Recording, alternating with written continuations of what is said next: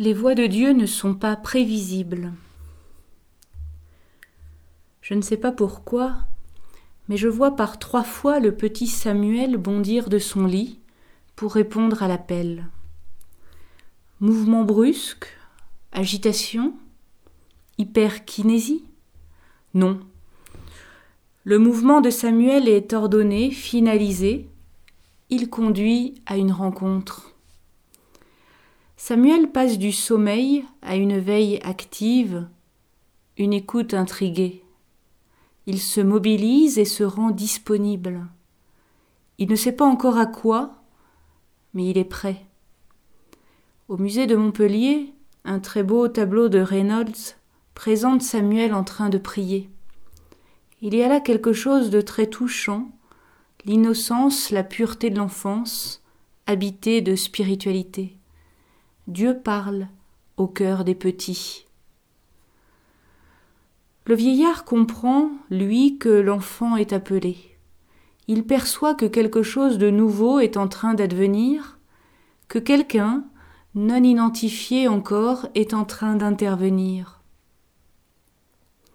Élie n'aura pas pour successeur l'un de ses fils, mais Samuel. On ne devient pas prophète de père en fils, mais par vocation et la vocation n'est jamais prévisible. Elle fait irruption quand on ne s'y attend pas et chez ceux que l'on n'aurait pas choisis. De Samuel à Bernadette Soubirou, en passant par Isaïe et saint Paul, l'Esprit Saint bouscule régulièrement les habitudes de pensée, casse la continuité, brise l'homogénéité. L'irruption de la présence de Dieu bouleverse ce qui serait trop naturel. Il en sera de même quand Samuel, devenu vieux, devra nommer un roi parce que ses fils n'étaient pas dignes de lui succéder. Le naturel est souvent réfractaire au vrai changement, il s'installe dans les avantages acquis, les routines asphyxiantes, il se ferme à la vie, Nul n'est reconnu prophète dans sa famille ni dans son pays, dira Jésus.